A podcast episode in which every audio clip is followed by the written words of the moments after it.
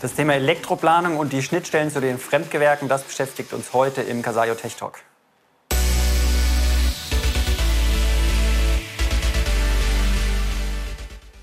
Heute ist wieder der Lukas bei mir, ehemaliger Bauherr, Kunde von uns und inzwischen ja, Elektrofachplaner bei uns bei Casayo. Lass uns heute mal über das Thema sprechen, wie ich als Bauherr bin ich ja so ein bisschen äh, zwischen den Stühlen. Einerseits habe ich vielleicht einen Architekten, der mir hilft. Ich habe aber auch die Handwerker auf der anderen Seite. Jetzt habe ich noch einen Dienstleister möglicherweise, der mir bei der Elektroplanung unterstützt. Lass uns mal ein bisschen darüber reden, so wie kriegt man in diesem äh, Konstrukt eine saubere Aufgabenteilung hin? Vielleicht steigen wir mal ein mit ja, der Aufgabenteilung. Was muss ich als Bauherr machen? Was muss der Elektriker machen? Und wie fange ich denn überhaupt an? Also was sind denn so die ersten Schritte und wann kommt der Elektriker mit ins Boot? Lass uns da mal genau. einsteigen. Also wir haben als Bauherrn einen Architekten zwar im Boot gehabt, ja. allerdings nur bis zur Eingabeplanung, das heißt keine Bauüberwachung etc. Das war alles bei uns gelegen. Das heißt, äh, meine Frau. Heißt, der hat den fertigen Entwurf geplant bis zur Freigabe, Eingabe, der ist genehmigt worden und wer das Haus dann baut, war quasi nicht mehr seine Verantwortlichkeit. Genau, ja, richtig. Okay. Wir sind dann auch zu einem Statiker gegangen, das war auch bei uns gelegen mhm. und quasi der alles nach Eingabeplanung haben meine Frau und ich organisiert. Mhm. Das lief ganz gut mit einer Excel-Liste, dass man da den Überblick behält. Ähm, genau, das heißt, alle Gewerke und Informationen zwischen den Gewerken lief alles über uns. Deswegen hatten wir da auch den Überblick. Mhm. Und wir haben quasi die Gewerke untereinander koordiniert. Also ihr habt euch selber zugetraut, die Baukoordination und die Bauleitung zu machen. Genau, richtig. Ja. Ich muss dazu sagen, wir hatten äh, ein Jahr, also wir wollten eigentlich 2019 anfangen zu bauen. 2000, Ende 2018 waren wir beim Architekten, haben dann äh, ja, glücklicherweise Nachwuchs zwischen bekommen. Das heißt, wir haben den Bau noch mal um ein Jahr verschoben, mhm. ähm, weswegen wir auch ein Jahr mehr Planungszeit hatten in der Theorie. Deswegen ähm, haben wir auch mehrere Gewerke angefragt. Also wir haben für jedes Gewerke so zwei, drei, vier unterschiedliche Angebote eingeholt, das Ganze in eine Excel-Liste getrackt und dann eben mit den Gewerken gesprochen und den passenden Partner rausgesucht. Ja. Ähm, somit hatte ich auch relativ viel Zeit, mich in das Thema einzuarbeiten und eben ähm, zu schauen, schauen zu können, dass wir nichts vergessen. Mhm. Und die Koordination, wie schon gesagt, die ist dann über uns alles gelaufen. Und der erste Kontakt mit der ausführenden Elektrikerfirma war eigentlich, nachdem die Planung von der Installation auf digitalen, also im digitalen fertig war, gestanden mhm. hat, zumindest zu 95 Prozent. Natürlich ändert sich während des Baus an der einen oder anderen Stelle kommt noch mal was dazu, da wird was verschoben, was weggelassen. Aber so ein 95 Prozent ähm, Fertigplanung war eigentlich schon vorhanden. Und mit der Fertigplanung sind wir dann auch zu verschiedenen ähm, Elektrikern gegangen. Es war auch gar nicht so einfach, weil in der ländlichen Region gibt es doch nicht so viele, mhm. die mit KNX arbeiten. Deswegen war da die Auswahl auch relativ begrenzt. Wir haben dann trotzdem jemanden gefunden. Das heißt, ihr seid mit dem Grundriss, mit dem fertig gestempelten Grundriss quasi, mit der Elektroplanung, mit dem seid ihr zum Elektriker gegangen, damit der Elektriker eine Vorstellung hat, was ist der Umfang überhaupt von eurem Projekt, um ein Gefühl dafür zu kriegen, wie viel Kabel da jetzt benötigt werden und so weiter. Genau, richtig. Und was auch noch fertig war oder schon fertig war zu dem Zeitpunkt, war die, die Excel-Liste mit allen Strom, also mit allen von uns vorgeschlagenen Kabeln und Stromkreisen. Mhm. Also das war das, was wir als Nicht-Elektriker, als Laie quasi uns im Kopf ausgedacht haben. Das ja. haben wir in die Excel-Liste gepackt ja. Und sind dann damit zu, dem, zu den Elektrikern hingegangen, zu den Firmen, haben einen Termin mit ihnen vereinbart, haben das durchgesprochen. So haben wir uns das vorgestellt. Funktioniert das so? Sind es genügend Sicherungen für die Steckdosen? Sind die Sicherungen richtig gewählt und so weiter? Mhm. Und am Ende liegt natürlich die, die letztendliche Entscheidung für Sicherungen und für Adernquerschnitt und so weiter liegt natürlich dann beim Elektriker, weil da ja, wir sind oder wir haben keinen Elektriker gelernt. Das müssen, müssen die Fachmänner entscheiden, was letztendlich eingebaut wird. Wir haben nur gesagt, was wir wollen. Ähm, und die haben dann quasi das passende, die passenden Sicherungen und was im Schallschrank und so weiter verbaut wird. Ihr habt ja keine Ausschreibung gemacht, ne? Nee. Ja, also eine Ausschreibung ist ja grundsätzlich gut, damit ich zwischen verschiedenen Fachfirmen standardisiert quasi die Leistungen aufschlüssel. Das machen ja die Architekturbüros oft.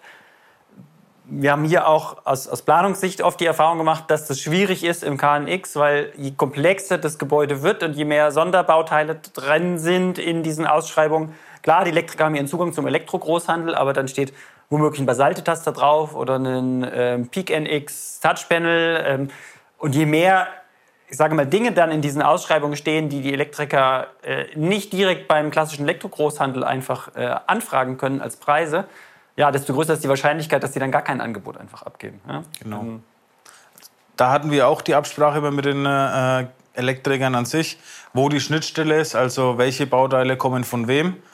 Ähm, da waren eigentlich auch alle Elektriker relativ offen, als wir immer angefragt haben, ob wir auch quasi alle Aktoren und Sensoren und so weiter, die am KNX-Kabel hängen, die wollte ich ja auch ähm, selber parametrieren und so weiter. Das heißt, die wären sowieso bei mir gelandet. Ähm, da haben wir dann auch Absprachen getroffen, dass alles, was mit KNX parametriert werden muss und so weiter, dass das von uns ähm, beigestellt hardware-technisch geliefert, Hardware -technisch wird, ne? geliefert ja. wird. Ähm, das ist ja wichtig, man muss ja eine saubere Gewährleistungsschnittstelle schaffen und ja auch genau. definieren, genau. damit es am Ende nicht heißt, das Licht geht nicht an, wer ist denn schuld? Also es gibt ja. ja viele Fehlerquellen, woran das liegen kann. Also muss glasklar definiert sein für äh, den Aktor selber, also für das Bauteil, was in den Schrank geschraubt wird, muss jemand die Verantwortung übernehmen und für, die, für den elektrischen Anschluss dieses Bauteils wiederum davon abgegrenzt und äh, für die Programmierung als drittes dann auch nochmal. Genau. Und bei uns war so die, die Abgrenzung immer, alles, was verkabelt werden muss, ähm, liegt auf Elektrikerseite. Alles, was programmiert, technisch umgesetzt wird, liegt auf unserer Seite. Und all, alle Bauteile, die quasi auch parametriert werden müssen, werden auch von uns bereitgestellt. Ja. Also es haben einige Elektrikerfirmen natürlich dann auch ähm, die Bauteile, die wir vorgegeben haben, auch angeboten. Mhm. Je nachdem, ähm, wie es preislich ausgeschaut hat. Wenn das Angebot gepasst hätte, hätten wir dann die Bauteile auch bei den Elektrikern bezogen. Aber ähm, die Internetpreise waren eigentlich immer ähm, ja, konnte keiner mithalten bisher. Ja. Ja. Von daher war von unserer Seite her die Schnittstelle, wie erwähnt, Kabel und so weiter kommt von den Elektrikern, KNX-Bauteile kommen von uns. Jetzt ist es ja so, dass man bei den KNX-Bauteilen ja auch, da haben wir meist so einen kleinen, Progr nicht einen Programmierknopf, sondern einen kleinen Handbedienungsknopf. Das heißt, die Funktion, die dann später durch die Programmierung entsteht, kann ich im Prinzip vorher schon durch Knöpfe drücken ausprobieren. Also ob der Kanal tatsächlich meine richtige Leuchte schaltet oder ob der Rollo rauf und runter fährt, kann ich eigentlich schon austesten, ohne dass das Gerät tatsächlich parametriert und in Betrieb genommen ist, weil das genau. ist ja genau. der nächste Schritt. Ja. Ähm, dadurch kann der Elektriker ja sauber sicherstellen, dass alles, was er verkabelt hat nach Planvorgabe, dann tatsächlich auch ja, so funktioniert. Also so wie der Jalousiebauer dann sagt, ja, ich fahre die Dinger einmal rauf und runter, kann der Elektriker prüfen, ich schalte einmal alle Kanäle nach Vorgabe und sehe, ob dann auch die richtige Leuchte an- und ausgeht, äh, dann weiß ich, dass ich die richtigen Adern auf beiden Seiten angeklemmt habe. Das ist ja das. Genau, richtig. Dann ist er eigentlich an der Stelle ja auch raus aus der Gewährleistung und übernimmt quasi nur für die, sagen wir 230 Volt Seite, dafür, dass er das richtig angeschlossen hat, die Gewährleistung. Richtig. Ja? Und du lieferst das Gerät. Kann natürlich dazu führen, dass wenn das Gerät irgendwann kaputt geht, dass er sagt, okay, äh, da bin ich jetzt nicht in der Gewährleistung. Wenn ich jetzt kommen soll, um das auszubauen, Neues einzubauen, ähm, musst du das natürlich bezahlen. Aber das Klar, ist, ja dann, logisch. ist ja dann legitim. Ja, ja. genau. So war es dann auch letztendlich. Genau, und für die, wie haben die Elektriker darauf reagiert? Also es gibt ja so ein bisschen, ähm, einerseits äh, verringert man natürlich den, ich sage mal, den Kuchen, äh, den der Handwerker jetzt auf der Baustelle hat, ähm, weil man einfach die KNX-Geräte, weil du, weil du die KNX-Geräte da jetzt rausgenommen hast aus seinem Leistungsumfang. Ähm, auf der anderen Seite kann er natürlich auch sich ein Stück weit entspannen, weil beim äh, Kabelverlegen und beim Montieren, wenn es ordentliche Pläne gibt, relativ gut kalkulierbar ist, was sein Zeitaufwand ist dann natürlich auch. Ne? Ja. Also es, äh, es, schafft ja auch Sicherheit wiederum äh, auf der anderen Seite, dass er keine Sachen machen muss, wo vielleicht einfach Unsicherheiten entstehen bei den Aufwänden. Genau. Also deswegen haben wir auch gesagt, das ist äh, ja Geben und ein Nehmen. Wir wollten jetzt nicht Kabel und alle Hardware und alles im Internet besorgen, sondern es soll jeder äh, seinen Teil dazu beitragen und natürlich dann auch dafür entlohnt werden. Mhm. Das heißt, ähm, man muss einfach mit den Gewerken sprechen. Hm, die meisten oder wir hatten eigentlich damit keine Probleme, wenn wir einen Teil immer beistellen wollten. Natürlich nicht 100 Prozent, das ist logisch. Aber bisher haben wir da keine schlechten Erfahrungen gemacht.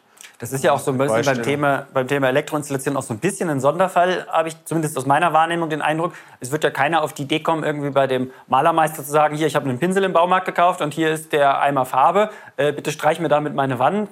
Das ist irgendwie ein bisschen abwegig.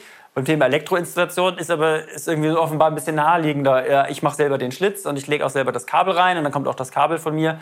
Ähm, weil vielleicht der Zugang auch einfach ein bisschen einfacher ist äh, oder die Hemmschwelle niedriger ist, obwohl das Gewerk ja jetzt auch nicht, also nicht ungefährlicher ist, sage ich mal. Ja? Ähm, das, was ich als, als Bauherr machen darf, ist ja sowieso, ich darf ja sowieso nicht am Schrank arbeiten, aber natürlich könnte ich helfen, das Kabel zu verlegen in, äh, in den Schlitz, den ich vielleicht auch noch selber herstelle. Ja? Und dann kommt ja. der, die Elektrofachkraft oder Elektromeister und schließt die Steckdose an, schließt es im Verteiler an, prüft es am Ende und dann ist auch äh, sichergestellt, dass alles ordentlich installiert ist. Genau. So ist es dann auch bei uns gelaufen. Also wir haben Schlitze geklopft, wir haben die Kabel gezogen, wir haben mhm. die Kabel beschriftet mhm. und am Ende kam eben der Elektriker und hat alles verkabelt oder hat alles angeklemmt.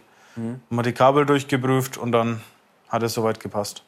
Genau, das kann ja dann auch irgendwie eine Win-Win-Situation sein, wenn alle, ich sage mal, wenn jeder in seiner Kernkompetenz ist äh, und das dann auch relativ schnell vonstatten geht.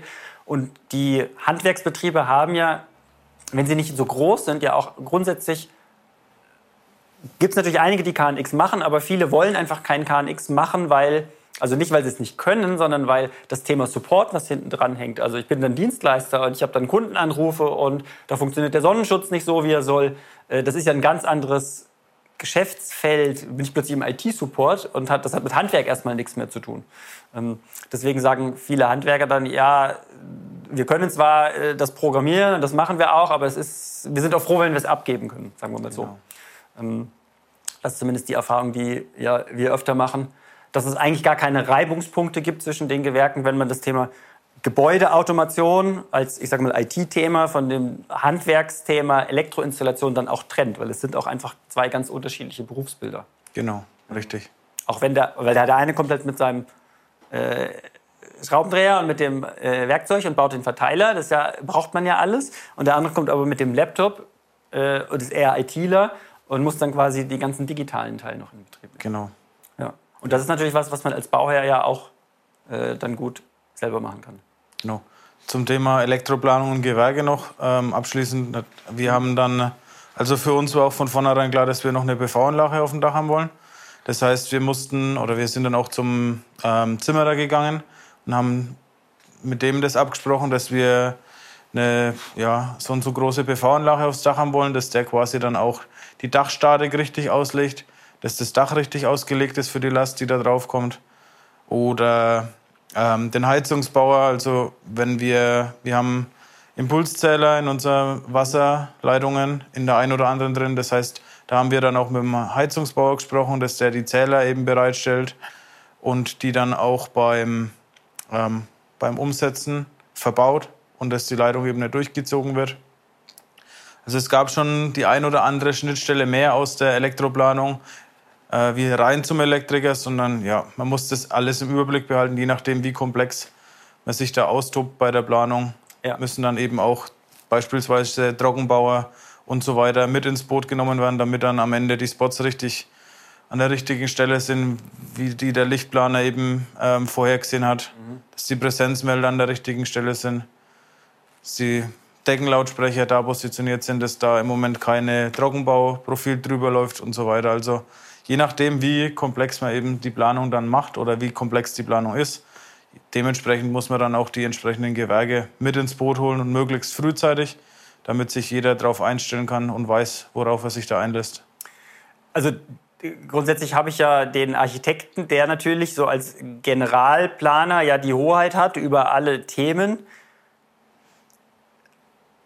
Für den ist es aber schwierig, diese ganzen technischen Themen auch zu umreißen, weil man muss ja fairerweise sagen, der, der Architekt hat schon 25 Themen auf dem Tisch und der kann nicht auch noch der Statiker sein, der ist ja in der Regel auch extern, da kann nicht auch noch der technische Fachplaner sein und der kann nicht auch noch erkennen, äh, jetzt brauche ich für die Heimkinoverkabelung bitte noch ein Kabel von der einen Wand zur anderen. Also ähm, das kann gar nicht seine Rolle sein im Bauprozess, äh, weil das viel, zu viel zu vielschichtig ist, als dass er das auch noch hat, aber es muss halt einer machen.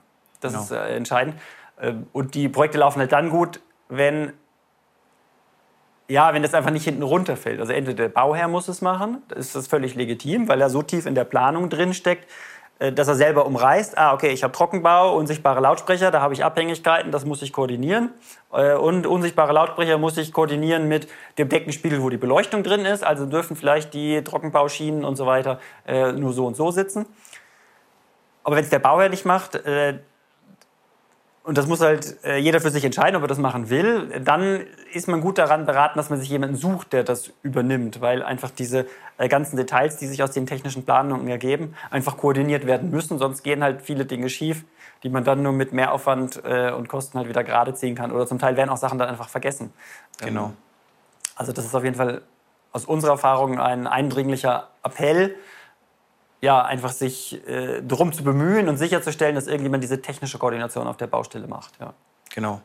Und in den Projekten, die ich jetzt dann quasi auch bisher für Kasai umgesetzt habe, konnte ich auch das Wissen, das ich bei uns auf der Baustelle erlangt habe, die ganze Koordination und so weiter, eigentlich auch recht gut weiterverwenden und dann auch äh, mehr oder weniger die technische Koordination ähm, in den Projekten auch mit übernehmen. Von daher war das eigentlich eine ganz, eine ganz gute Ganz Ausbildung, mal das eigene Haus zu bauen. Richtig. Das hat als Ausbildung ähm, her hergehalten und jetzt kann ich das Wissen eben auch bei anderen Projekten anwenden. Ja. Wir haben ja auch im Laufe der Jahre schon das eine oder andere äh, wiederkehrende Thema gehabt, beim Checklisten äh, für viele Schnittstellen zu den Gewerken. Aber es ist einfach wichtig, dass sich jemand drum kümmert. Genau. Ja. Und es ist ja auch ein Baustein, den man im Zweifelsfall auch einzeln dazu buchen kann. Ähm, wenn ja, äh, du ein Projekt hast, wo du unsicher bist, in welcher Form du Unterstützung brauchst oder einfach das Gefühl hast, dass niemand diese technische Koordination in die Hand nimmt, dann buch einfach ein Gespräch bei uns auf www.casayo.de-termin, mach ein kostenloses Erstgespräch mit uns aus und wir sprechen über dein Projekt und gucken, ja, ob und wie wir dir helfen können. Ansonsten, wenn euch der Kanal oder dir gefällt, ja, äh, lass uns einen Daumen nach oben, abonniere die Glocke, damit du auch immer informiert wirst, wenn wir neue Videos veröffentlichen und wir sehen uns im nächsten Video.